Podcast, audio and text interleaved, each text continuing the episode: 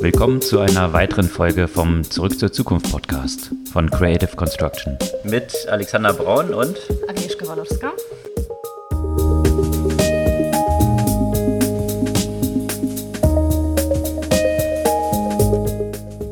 Was gab's Neues letzte Woche?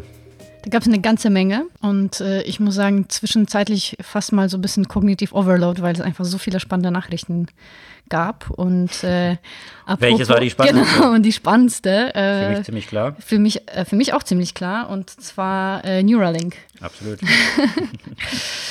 Elon Musk war ja häufiger Gast bei uns im Podcast sozusagen äh, mit, äh, mit unterschiedlichen Ideen und man mag den für einen Spinner mit einem übertriebenen Ego halten, aber äh, diese. Kriegt ja auch eine ganze Menge auf die Straße. Kriegt also. eine ganze Menge auf die Straße und äh, der traut sich auch wirklich äh, so richtige Mundschutzideen zu, zu bringen. An dem Neuralink arbeitet er ja schon seit einer ganzen Weile. Die haben sich ja lange Zeit sehr bedeckt gehalten damit, was da eigentlich genau passiert. Also es hieß ja auch einfach nur, ja, irgendwas äh, Brain-Computer-Interface. Also vielleicht ganz kurz in einem Satz zusammengefasst, worum es sich dreht, ist, dass Elon Musk ja so ein bisschen Gefahren sieht oder große Gefahren sieht in Bezug auf AI, dass AI eben so mächtig wird und die Menschen in der Intelligenz eben überholt. Und der einzige Ausweg eigentlich ist es, die Menschen an AI zu koppeln und deswegen das Gehirn eigentlich direkt mit dem Internet zu verbinden. Also das genau. sieht Elon Musk als die einzige Möglichkeit, wie Menschen überhaupt überleben können, weil AI so schnell voranschreitet, äh, dass künstliche Intelligenz sonst die Menschen ja, überflüssig machen wird. Und indem äh, das Gehirn direkt mit dem Internet verbunden ist, ist dieser Hauptfaktor, der den Prozess verlangsamt, ausgeschaltet. Menschen sind ja heute schon eigentlich so ein bisschen augmented, also äh, alle laufen mit dem Smartphone rum und haben eigentlich permanent Zugang zum Internet und können, können alle Sachen der Welt, alles Wissen nachschauen. Aber ähm, es dauert. Dieses Nachschauen dauert eben lange. Und äh, also dieses Read and Write, also In-Out von Gehirn zu Internet hm. und umgekehrt. Und das will er eben mit einem direkten Link eliminieren, sodass äh, ja, Lesen und Schreiben auch sofort instant passiert. Mhm. Und da dann eben arbeitet er auch schon seit einer Weile und er ist ja auch nicht der Einzige, der an so einem direkten, an so einer direkten Verbindung zwischen Gehirn und Computer äh, letztendlich arbeitet. Aber jetzt hat er endlich mal so ein bisschen gezeigt, ähm, wie sie sich das genau vorstellen und auch ein paar Testergebnisse ähm, auch schon präsentiert. Also das äh, wurde schon unter anderem an Ratten und Affen ja getestet. Mhm. Und äh, der Hauptgrund, warum er da, äh, mit den Infos jetzt rausrückt, ist, dass die jetzt nach menschlichen Testern suchen. Also im Moment würde es immer noch äh, erfordern, äh, dass man einem ein Loch in der Birne bohrt. In der Zukunft soll es mit Lasern einfach funktionieren. Die Verbindungen sollen extrem dünn sein, also dünner als menschliche Haare.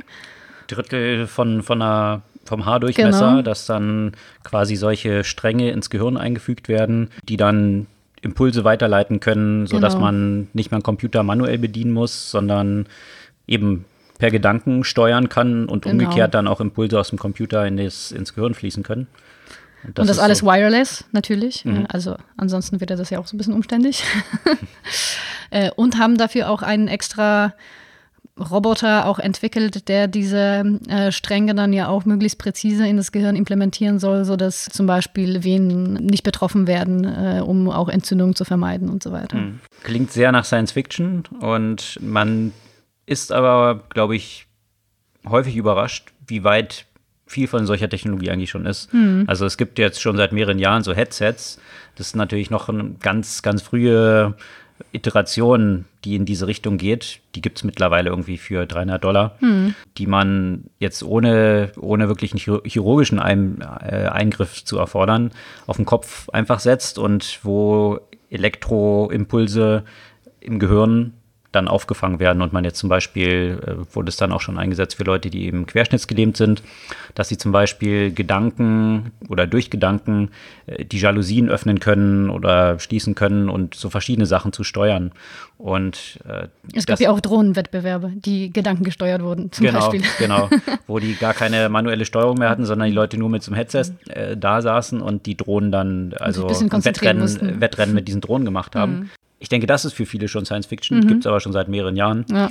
Und das ist jetzt so eine nächste Iteration. Und ich glaube, das, was jetzt auf diesem Event bekannt gegeben wurde, ist halt einerseits dass hier schon eben viele Tests mit, äh, mit Ratten äh, schon gelaufen sind. Aber auch das Ziel ist, das im ersten Schritt bei Leuten einzusetzen, die eben genau in dieses Feld fallen. Also medizinische jetzt Notwendigkeit. medizinische Notwendigkeit, mhm. also irgendwelche Querschnittsgelähmten oder ähm, auch welche, die äh, hören oder sehen verloren haben, dass es damit überbrückt werden kann. Mhm. Und sie sich dann wieder bewegen können oder wieder sehen können, weil eigentlich dieser Weg übersprungen wird, weil die Impulse direkt im Gehirn landen. Und das und ist so die erste Iteration, die sie eben jetzt ausprobieren wollen. Und auch das gibt es schon. Ne? Also das ist jetzt auch mhm. noch nichts, was, was komplett neu und Science Fiction wäre, weil es gibt ja auch schon Prothesen, die direkt durch Gehirnimpulse gesteuert werden.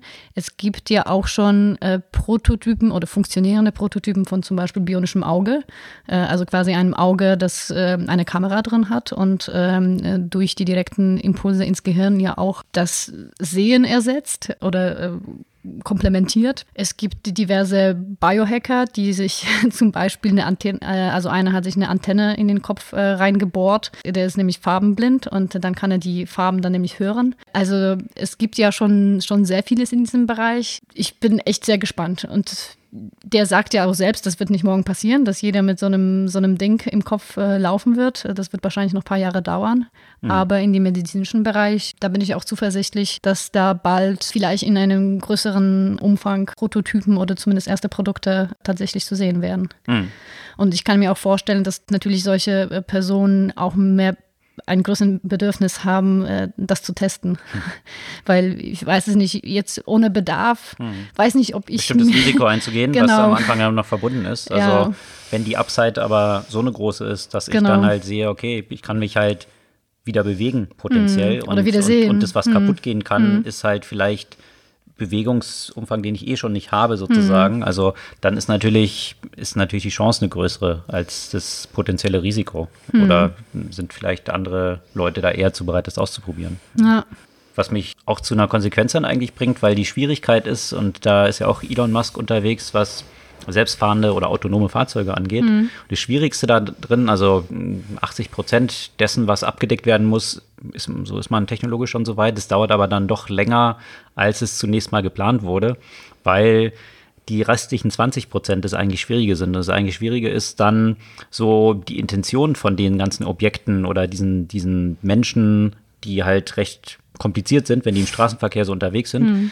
deren Intention zu erkennen. Wollen die jetzt über die Straße gehen oder stehen die nur am Rand und, und äh, haben irgendwas im Gully verloren oder was auch immer, das abschätzen zu können. Äh, wenn ein Auto dann zu vorsichtig ist, dann möchte keiner mitfahren, weil das die ganze Zeit nur am Bremsen ist.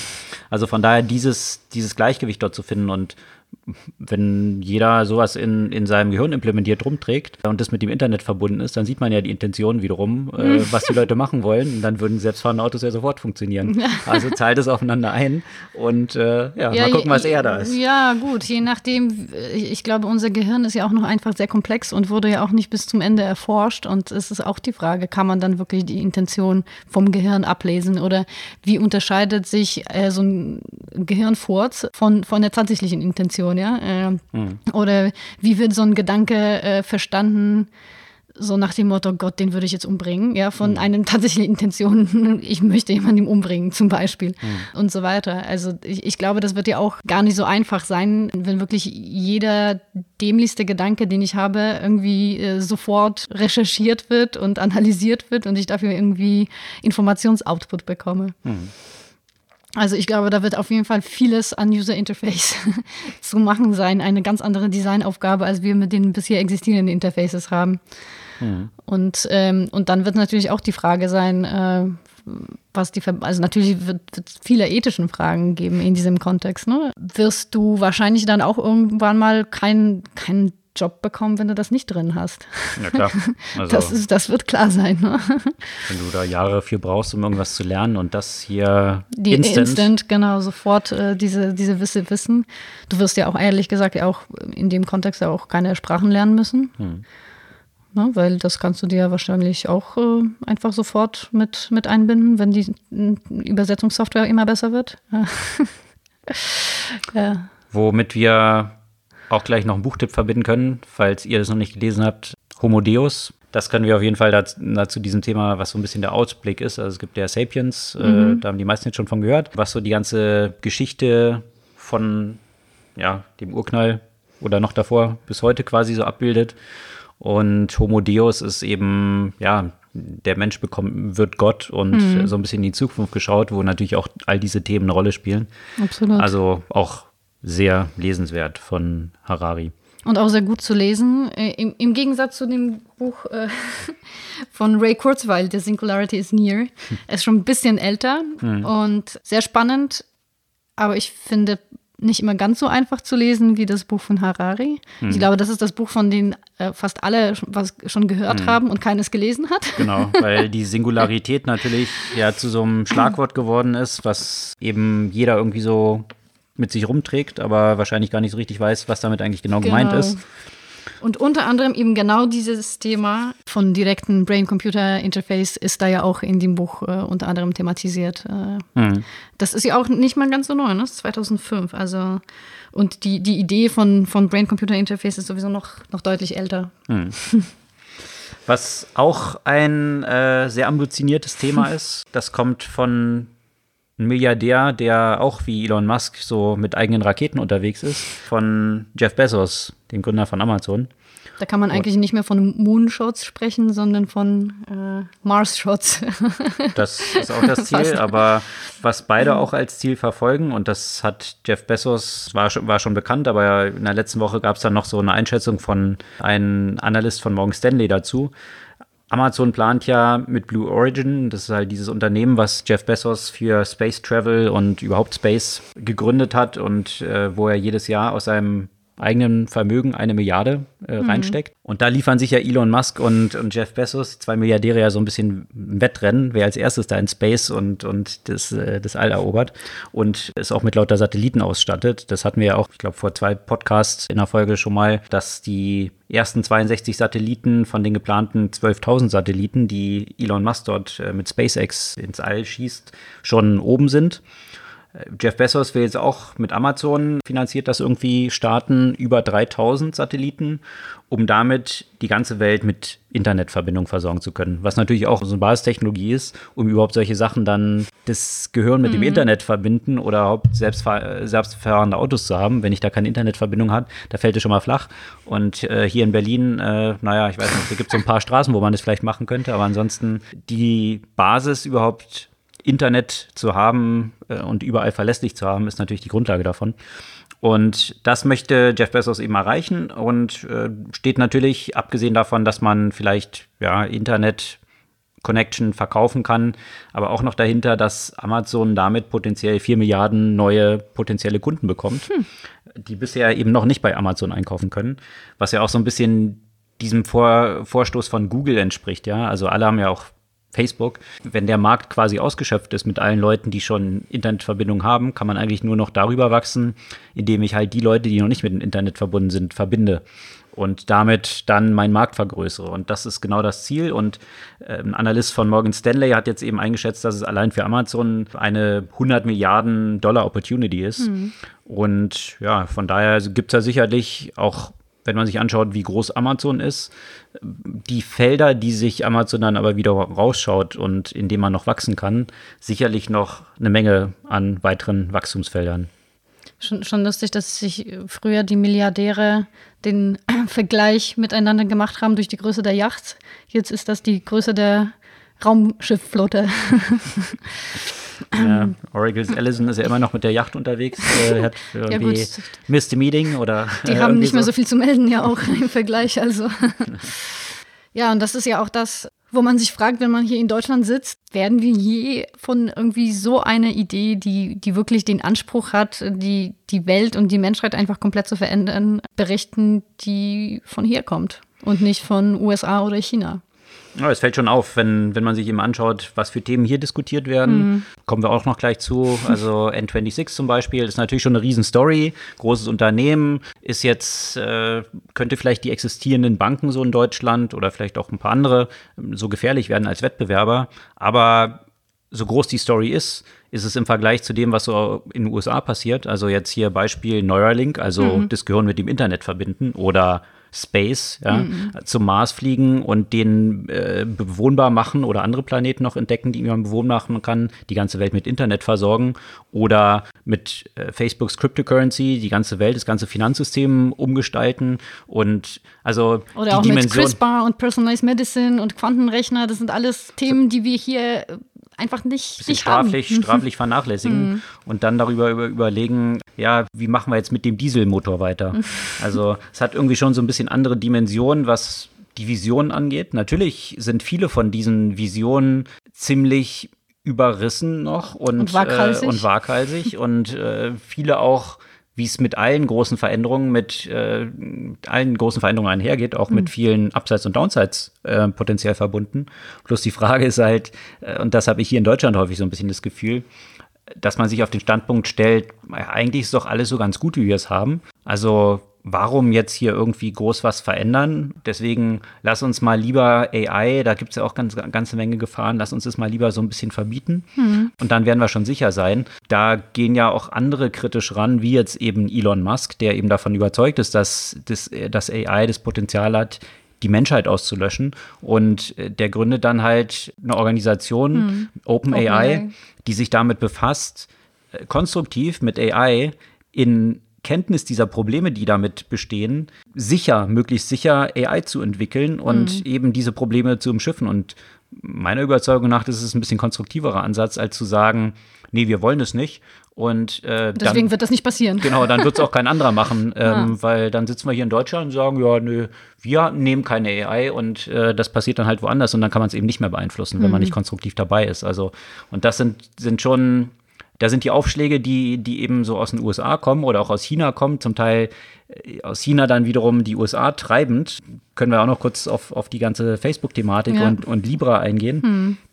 Da musste jetzt ja David Marcus, der Chef von, von Libra Polygram. und mhm. äh, also der eigenen Cryptocurrency, musste jetzt ja vor dem Kongress da in den USA antanzen und Rechenschaft ablegen, was die dort eigentlich so planen und Fragen beantworten. Und nicht nur der, ne, das ging ja eigentlich grundsätzlich durch die, durch die gesamten Tech-Krisen. Die, die, die haben jetzt grundsätzlich alle so ein bisschen Feuer unter dem Arsch und sind alle an äh, überall vortanzen, sei es in den USA, sei es in Europa. Mhm. Äh, also, aber jetzt die, die im Speziellen. Aber zu Amazon kommen wir vielleicht auch noch mal kurz. Ja. Aber also. insbesondere zu diesem Thema, was mhm. eben, äh, hat jetzt der IMF ein, eine Studie oder einen Brandbrief geschrieben, äh, dass die Banken dringend aufwachen müssen mhm. und aktiv werden müssen, weil äh, viele dieser Themen überhaupt äh, Geld an sich oder äh, das, das andere Thema Einlagen, also mhm. zwei zentrale Themen für Banken, durchaus eliminiert oder kannibalisiert werden mhm. könnten durch die technischen Entwicklungen. Und das wird eben vorangetrieben durch Tech-Unternehmen. Und äh, da sind die Banken dann irgendwann raus. Ähm, also interessant ist vom, vom IMF zu hören, mhm. äh, die, die da so ein bisschen die Alarmglocken läuten, aber jetzt eben mit. IWF nochmal für, auf Deutsch, damit damit es jeder weiß. Der internationale Währungsfonds. Genau. Und ähm, ja, und jetzt sind die eben, jetzt musste David Markus, wie gesagt, von Facebook mhm. dort vor dem Kongress Rechenschaft ablegen, was dort mit der eigenen Kryptowährung geplant ist. Und ja, es gab, gab dort viele Themen zu, posten auch ein paar Links dazu, aber unter anderem, da kommen wir wieder zu dem Thema USA, China versus Deutschland, hat er dann halt gesagt, naja, wir können uns jetzt natürlich auf den Standpunkt stellen, dass wir das alles nicht machen wollen und alles auf Stopp schalten, aber dann wird China dort entsprechendes vorantreiben und dann rennen wir hinterher und wir sind eigentlich die Getriebenen, was natürlich ins insbesondere bei den Republikanern auf offene Ohren, auf offene Ohren stieß. Und das ist halt irgendwie dieses, dieses Thema. Also wenn wir uns in solchen Technologien auf den Standpunkt mhm. stellen, nö, wir wollen die nicht, ja, dann ist es halt ziemlich limitiert. Dann äh, finden die trotzdem statt, aber dann ohne unseren Einfluss und auch ohne die Möglichkeit, das vielleicht in gewisse Bahnen lenken zu können, mhm. die die möglichen negativen Ausfälle davon äh, limitieren.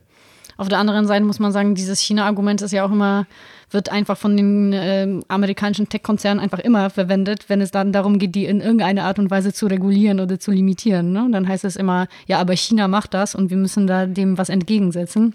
Und äh, das ist natürlich ein Stück weit, äh, Stück, Stück weit sicher richtig, aber ein Stück weit auch einfach ein sehr dankbares Argument gegen die eigene äh, Limitierung. Klar, aber die, die Frage ist, es entspricht ja der Realität. Also, dass man, dass man jetzt nicht hingeht und sagt, ich meine, diese Diskussion gab es ja auch in China mit, mit CRISPR und mhm. irgendwie genetisch editierten Babys. Mhm. Das ist sogar dort verboten. Genau, da ist der, der entsprechend, weiß nicht, ob er jetzt schon in den Knast gewandert ist, aber auf jeden Fall wurde es ja diskutiert, ob der jetzt irgendwie lebenslänglich da im Gefängnis verschwinden wird, mhm. der das getan hat. Wobei sich auch dort, wenn man sich die Historie anschaut, das, was gesellschaftlich akzeptiert ist, auch ziemlich schnell verschiebt. Mhm. Also das, was technisch möglich ist, wird immer gemacht werden. Nichtsdestotrotz kann man eben sich in der Gesellschaft darüber Gedanken machen, was die Auswirkungen sind, die man verhindern möchte. Und ich mhm. denke, so genetisch editierte Babys sind sicherlich was, was äh, grundlegende ethische Fragestellungen aufwirft, was man sicherlich zumindest in so einem extremen Fall nicht will. Die Frage ist aber, wie sieht es denn aus, wenn jetzt das Kind, wenn dort identifiziert wird, dass es bestimmte Geburtsdefekte haben könnte und man könnte jetzt durch einen Eingriff dafür sorgen, dass das gesund zur Welt kommt. Hm. Ja. Wo ist dann die Grenze? Und das, das sind, glaube ich, die zentralen Diskussionen, die dort, die dort dann aufkommen, weil wenn ich ein in Anführungsstrichen mögliches krankes Kind gesund machen kann, dann kann ich auch viele andere Sachen machen. Also ein paar zusätzliche Intelligenzquotientenpunkte, das ein bisschen voranbringen. Also das, das, was dann halt an Potenzial zur Verfügung steht, ist halt die Frage, wo kann es eingesetzt werden? Und wer definiert dann eigentlich diese Grenze dafür? Und die werden sich ja auch sicherlich verschieben. Exakt. Ich meine, das ist ja wie mit Medizin und Schönheitsmedizin je früher man sozusagen auf die, auf die Gesellschaft guckt, also 18., 19., 20. Jahrhundert, die Grenzen haben sich ja immer verschoben von dem, was ja medizinisch notwendig ist und noch erwünscht. Und mhm. vielleicht wird das irgendwann mal eine Selbstverständlichkeit, weil keiner diskutiert jetzt, so gut, ein paar diskutieren jetzt das Thema Impfung. Keiner ist äh, ja, Antibiotika-Gegner und sonst noch was. Ja, also, oder Herzschrittmacher. Oder ja. Herzschrittmacher. Also gehen wir 100 Jahre zurück und du hättest irgendeinen Apparat ge gehabt, der jemand, der sonst gestorben wäre, äh, dann wäre das ja nicht Gottes Wille gewesen, genau. sozusagen. Ja? Und jetzt mhm. ist es ja vollkommen normal. Das sind ja auch schon eigentlich augmentierte Menschen, die rumlaufen, die sonst nicht mehr leben würden, genau. die ein Gerät in ihrem Körper tragen, also eben jetzt zum Beispiel Herzschrittmacher und deswegen einfach ein fast normales Leben führen können. Mhm. Und das wäre vor 80 Jahren sicherlich noch vollkommen indiskutabel gewesen. Ja, aber das, das wird jetzt wahrscheinlich mit der, äh, also mit der genetischen Editierung, aber auch so das Thema Neuralink, wo wir jetzt äh, schon wieder mhm. dabei sind. Auch da wird es äh, natürlich Fragen geben, wo sind die ethischen Grenzen der, der, des, des, des gesellschaftlich Erwünschten auch. Mhm. Und wer wird sich das leisten können? Deswegen genau. fand ich dieses Thema, was eben von Harari in in Homo Deus mhm. behandelt wird, ganz interessant, wo es letztendlich darum geht, ja, wenn jeder jetzt potenziell so intelligent sein könnte, wie er will, oder sein Leben so verlängern könnte, wie er will, was ja auch das Potenzial ist, dann hat es ja wiederum auch keinen Wert, weil dann irgendwie alle wiederum genauso sind. Und die Frage ist, wer ist an den Machthebeln und wer hat eigentlich ein Interesse daran, dass man einen Wettbewerbsvorsprung hat. Und den hat man ja nur, wenn man selbst sich so ein bisschen editieren kann und nicht alle das auch können. Und dann ist wiederum die Frage, wer hat Zugang dazu und zu welchen Kosten. Da sind wir bei Gattaca. genau. Ja, also ich glaube, wir werden das heute noch nicht, äh, nicht endgültig klären können. Nee, morgen aber. Äh, aber morgen, morgen gucken wir. Das Oder zum nächsten Podcast. Genau. Äh, da haben wir die Lösung bereit. Denken ein bisschen drüber nach. Ja, sehr viele, sehr grundlegende Themen mhm. heute, aber deswegen fand ich die letzte Woche auch ziemlich spannend, weil mhm. wirklich in vielen von diesen sehr grundlegenden Fragestellungen eine ganze Menge News so rausgekommen sind. Ja, absolut. Was dort auch noch ganz gut ranpasst, wo wir gerade beim Thema AI sind, mhm. aber jetzt so ein bisschen, naja, ein bisschen äh, im einfachen Umfeld Im oder Spaßbereich. im Spaßbereich, ähm, hat Facebook eine AI bekannt gegeben, die Poker spielt. Und äh, das kennt man jetzt aus, aus vielen mhm. Bereichen schon.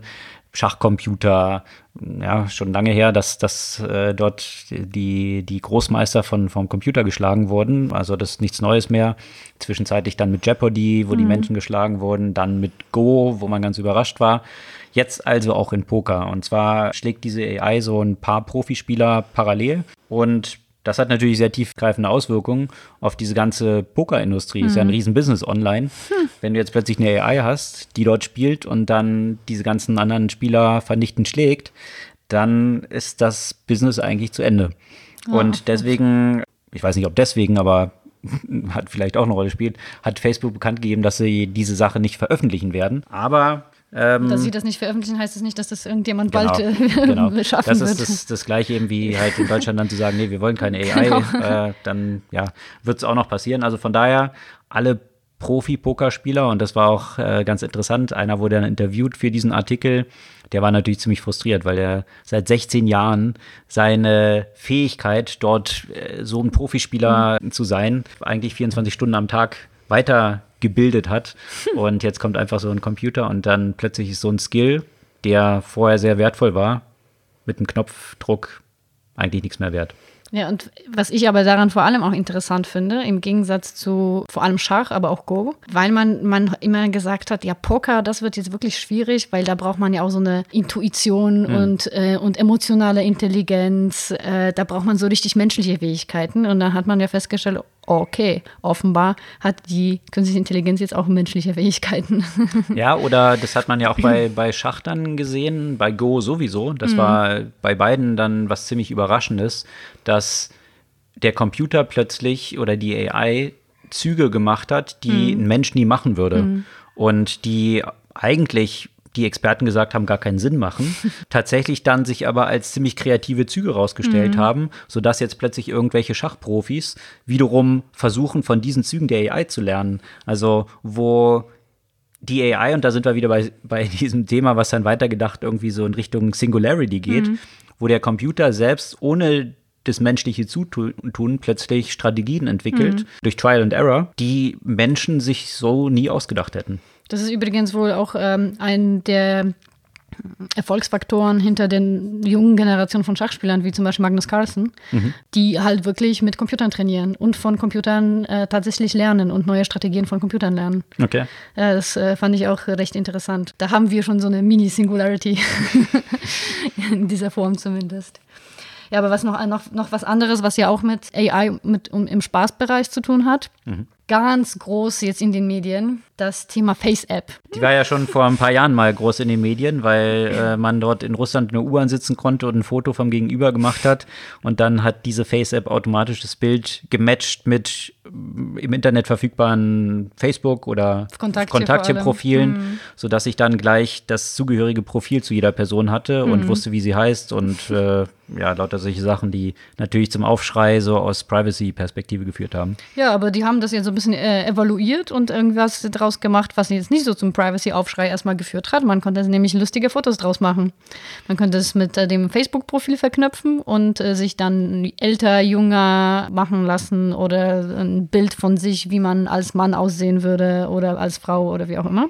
Und jeder von euch, der einen Facebook-Account hat und in den letzten, naja, zwei Wochen auch tatsächlich mal sich dort eingeloggt hat, was ja in der letzten Zeit nicht mehr so nicht so selbstverständlich ist. Äh, wenn man die Nutzungszahlen von Facebook anschaut, wird darüber auch schon gestolpert sein. Bestimmt, ich war ja. heute tatsächlich mal dort und der ganze Feed war voll von sämtlichen Freunden, die irgendwie Fotos von sich als, keine Ahnung, 80 Jahre alter Mann posten. Okay, ähm, dann habe ich intellektuell weiterentwickelte Freunde offenbar. Weil bei mir im Feed war nichts davon, tatsächlich. Ja. Vielleicht hören einige von denen zu gerade. Ja. Anyway, auf jeden Fall gab es dort aber im nächsten Schritt auch eine ganze Menge Diskussionen jetzt, genau aus dieser Privacy-Perspektive. Mhm. Und das kann natürlich A damit zu tun haben, dass dieses Unternehmen hinter FaceApp in Russland sitzt. Und man findet es grundsätzlich nicht gut, wenn die eigenen Fotos und Namen auf russischen Server sind. Genau, ja. Und dann gab es natürlich auch so ein bisschen Diskussionen drum, die App kann eben Zugang zu dem, äh, auf dem, auf dem Telefon entsprechend zu, zu einem eigenen Fotofolder mhm. bekommen. Und man hat irgendwie festgestellt, selbst wenn man die Fotos nicht freigegeben hat, dass dann zum Teil auf diese Fotos zugegriffen wurde, was jetzt aber so ein bisschen demystifiziert wurde, genau. weil das tatsächlich bei den Apps auch möglich ist, dass man einzeln auf einzelne Bilder zugreift, ohne dass man generell der App den Zugriff auf diesen ganzen Folder gegeben mhm. hat. Also von daher hat es erst zu einer großen Welle der Entrüstung geführt, bis man dann festgestellt hat, hm, nee, ist eigentlich Standard bei, bei iOS. iOS. sozusagen, hm. dass man es auch machen kann. Fand ich dann auch, und da sind wir wieder bei diesem Thema Deutschland, USA oder jetzt auch Russland. Ich fand es dann ziemlich lustig, als ich so einen Tweet gelesen habe, wo äh, jemand sagte, Deutschland in a nutshell, sich darüber beschweren, wenn die Häuser unverpixelt irgendwie bei Google Maps erscheinen, aber dann FaceApp nutzen. Also das bringt es eigentlich so ganz gut auf den Punkt, was, hm. was so vielleicht auch ein Einschätzen von möglichen Privacy-Konsequenzen sind, ob man dort sowas dann nutzen möchte und was es in Relation dazu ist, ob jetzt ein Haus verpixelt ist oder nicht. Hm. Ja, was ich aber interessant tatsächlich in diesem Kontext fand, war auch die Diskussion über die sogenannten Dark Patterns im Design, weil äh, letztendlich der größte Vorwurf ist nicht nur, dass die jetzt irgendwo auf äh, russischen Server potenziell sind, sondern dass es eigentlich überall ziemlich unklar ist, was mit diesen Daten passiert. Mhm. Dass, dass das nirgendwo eben spezifiziert wird, dass es relativ allgemein irgendwas gesagt wird, aber dem, dem Nutzer einfach total unklar ist, wozu er eigentlich zustimmt. Wobei man dann sagen also muss. Also so wie bei Facebook. Genau, quasi. genau, wo, wo man dann sagen muss, äh, wo wissen wir denn ja eigentlich hm. schon so explizit, wie, wenn wir hm. da zustimmen, weil wer hm. liest sich das durch? Der Punkt war, hier war es wohl auch beim genauen Durchlesen nie so richtig klar. Hm. Ähm, und äh, letztendlich. Ja, das frage ich mich. Also wenn man, ja. wenn man sich, da gibt es ja auch viele hm. Analysen zu, ja. Von der New York Times gab es da vor, vor ein paar Wochen eine, die sich die ganzen AGBs von, von lauter großen Unternehmen angeschaut ja. haben. Da ist auch nichts klar, letztendlich, genau. ja. Ich glaube, hier ist halt der Default, ah, sitzt in Russland und dann äh, ist auf jeden Fall das natürlich äh, böse. eine böse Intention dahinter. Ja. Sollte man sich vielleicht auch mal bei TikTok Gedanken machen, die in China sitzen und äh, ja. Allerdings. Und grundsätzlich gibt es ja viele, äh, gab es ja sehr viel äh, regulatorische Diskussionen, beziehungsweise die Verantwortlichen für die Government Relations, sowohl in äh, USA als auch äh, in Europa, hm. Amazon jetzt ein Beispiel. Die hatten jetzt gerade auch, also die hatten sowieso ziemlich viel Kacke am Dampfen gerade. Der Prime Day ist äh, zwar richtig äh, rund gelaufen. 175 Millionen Produkte verkauft oder genau, so an einem genau. Tag. Also, oder, oder, in zwei Tagen, in denen es ging. Also mehr als Black Friday und Cyber Monday zusammen. Hm. Also eine ganze Menge. Immer noch niedlich gegen Alibaba wahrscheinlich. Genau, wahrscheinlich. Also die, äh, keine Umsätze wurden benannt, nur die, mhm. äh, die, die Anzahl von Items. Aber das Ganze wurde begleitet zum Beispiel vom, von Streiks vom Personal, äh, gerade in den Logistikzentren, also ziemlich viel in Deutschland. 2000 Mitarbeiter, die in Deutschland äh, gestreikt haben, eben gegen die auch ziemlich äh, enorme Arbeitszeiten, die auf die auch zugekommen sind. Grundsätzlich gibt's, äh, sind sie unter Beschuss in Europa aufgrund der unfairen Behandlung Behandlung von den Sellern, von, äh, von den Leuten, die eben äh, ihre Produkte auf der Plattform verkaufen. Der vermutet unfairen Der vermuteten unfairen Behandlung, ja. Das soll jetzt geklärt werden. Genau. Äh, die Wettbewerbskommissarin Vestager ist da ja unterwegs. Die ist und, da immer ziemlich hinterher. Äh, auch das Bundeskartellamt, aber mit dem Bundeskartellamt sich hat sich geeinigt. Amazon mhm. geeinigt, interessanterweise. Mhm. Und ja, nachgebessert, was so die, die Drittparteien, die über Amazon verkaufen.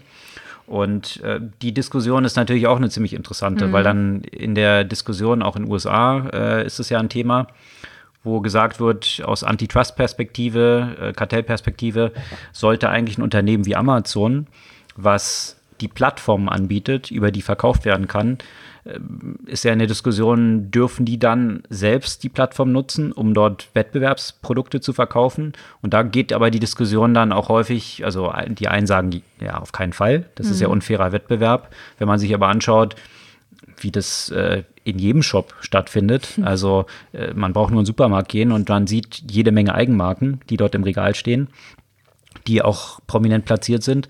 Also äh, es gibt es dort auch nicht, dass dann plötzlich irgendwie ein Rewe keine eigenen Marken mehr verkaufen darf. Also das ist eben die, das Gegenargument, was dann so gebracht wird, wo natürlich wenn man sich aber anschaut, was in so einer Plattform alles reinfließt an Daten, wo ja, Amazon eben, natürlich eine Insight Daten. hat, mhm. sehr detaillierte Insights, welche Produkte sich wie verkaufen und wo, das natürlich schon eine Indikation sein kann, hm. welche Produkte, äh, Produkte jetzt Amazon dort aufnimmt und dort in Wettbewerb tritt. Wobei es dort auch eine ganze Menge Ergebnisse oder Erkenntnisse dazu gibt, dass Amazon in wenigen Kategorien es nur geschafft hat. Also Batterien ist so eine, die, die immer mm, als Beispiel genannt mhm. wird. Äh, dort eigentlich die ganzen Wettbewerber mehr oder weniger zu verdrängen auf der eigenen Plattform. Ansonsten und, haben sie es bei mhm. vielen Marken eben nicht, nicht geschafft. geschafft. Und letztendlich auch Rewe zum Beispiel, wo wurde das Beispiel genannt hast, hätte theoretisch die Möglichkeit, oder auch praktisch, die Daten zu sammeln und zu sagen, ah ja, wir sehen, die Milch verkauft sich bombastisch, ja, dann machen wir unsere Milcheigenmarke. Das ist ja der Unterschied ja auch nicht so groß. Das ist das Gleiche wie die Diskussion, die es auch immer, ist jetzt schon ein paar Jahre her, hm. im Presseumfeld in Bezug auf Google gab, ja? Mhm. wo dann die Verlage gesagt haben, hm, Google, was die alles an Daten über Nutzer haben, aber wenn man sich mal anschaut, was früher die Presseverlage, welche Nutzerdaten die alle hatten und wie die genutzt wurden, das ist auch nicht weit davon entfernt gewesen von dem, was Google gemacht hat. Ja? Also mhm. von daher, nur dass jetzt ein neuer Kontext entsteht und eine Plattform eben sehr mächtig wird. Genau, ich glaube, das ist ja der Hauptpunkt, die Größe und äh, die Marktposition, die, die jetzt nicht, also von Amazon ist mit Rewe auch nicht zu vergleichen. So. Hm. Da gibt es natürlich gewisse Konsequenzen, die so eine Größe auch einherbringt. Das hat man hm. jetzt auch bei Facebook gesehen. Dort gab es ja die ganze Diskussion seit ein paar Jahren um Privacy, spätestens seit diesem Cambridge Analytica-Skandal, mhm. wo eben Millionen, hunderte Millionen von Nutzerdaten eben abgezweigt wurden, um ja, von, von, einem, von einem Player Leute im, im Wahlkontext dann zu beeinflussen. Und man geht ja davon aus, dass es auch durchaus einen Einfluss auf die Wahlen in den USA für Trump eben gehabt hat.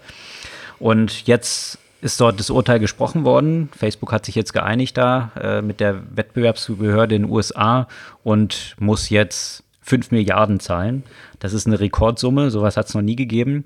Das Interessante ist aber, als das bekannt gegeben wurde, ist die Aktie erstmal ein paar Prozent nach oben geschossen, weil naja, ein Unternehmen wie Facebook, was im Jahr allein 22 Milliarden Gewinn macht, da sind 5 Milliarden relativ zu verschmerzen. Und das ist auch die Diskussion, die das dort dann so ein bisschen vom Zaun gebrochen hat wenn man sich allein die Kurssteigerung nach Bekanntgabe.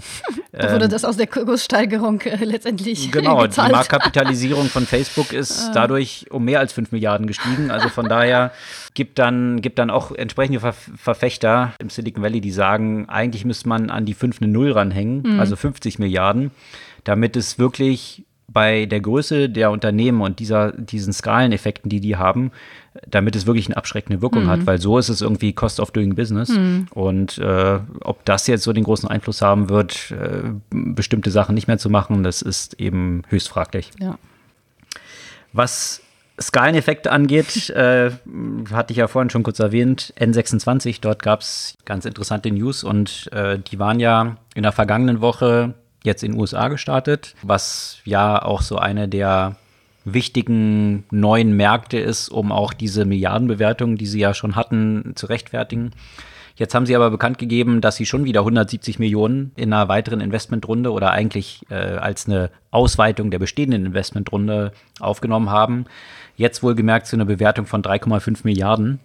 Also N26 schon mit 3,5 Milliarden bewertet und damit das höchst bewertete deutsche Startup, wie sie mhm. selbst von sich sagen und unter den Top Ten auch weltweit der wertvollsten Fintechs. Mhm. Das waren sicherlich große News, gerade für die Berliner Startup-Szene, wo man ja mal wieder darauf hofft, dass es mal wieder so einen Milliarden-Exit auch geben könnte. Hm. Oder ein großer Player wie Zalando eben hier entsteht, der dann nicht zwangsläufig ein Exit ist, aber irgendwie einen eigenen Börsengang hier als deutsches Unternehmen auch irgendwie weiterläuft. Und sind wir gespannt, was dort weiter passiert. Als nächstes ist jetzt wohl Brasilien dran, mhm. den Markt, den sie dort erschließen wollen und natürlich jetzt die USA zum Erfolg bringen.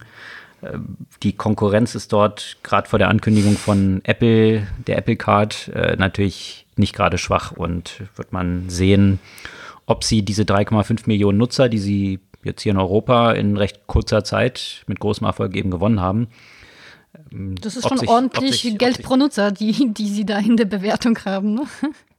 Ja, aber es wird ja immer das Wachstum bewertet mm, ne? und das klar. Wachstum ist eben ziemlich schnell. Mm. Also insgesamt haben die jetzt schon 670 Millionen mm. Dollar an Funding eingesammelt. Also auf jeden Fall eine große Erfolgsgeschichte. Mhm. Und viele Banken werden da sicherlich hier so ein bisschen mit den Ohren schlackern. Die Deutsche Bank hatte jetzt ja auch First, aber First ja. mit, mit Y geschrieben, weil sie wahrscheinlich jetzt doch nicht ganz First sind.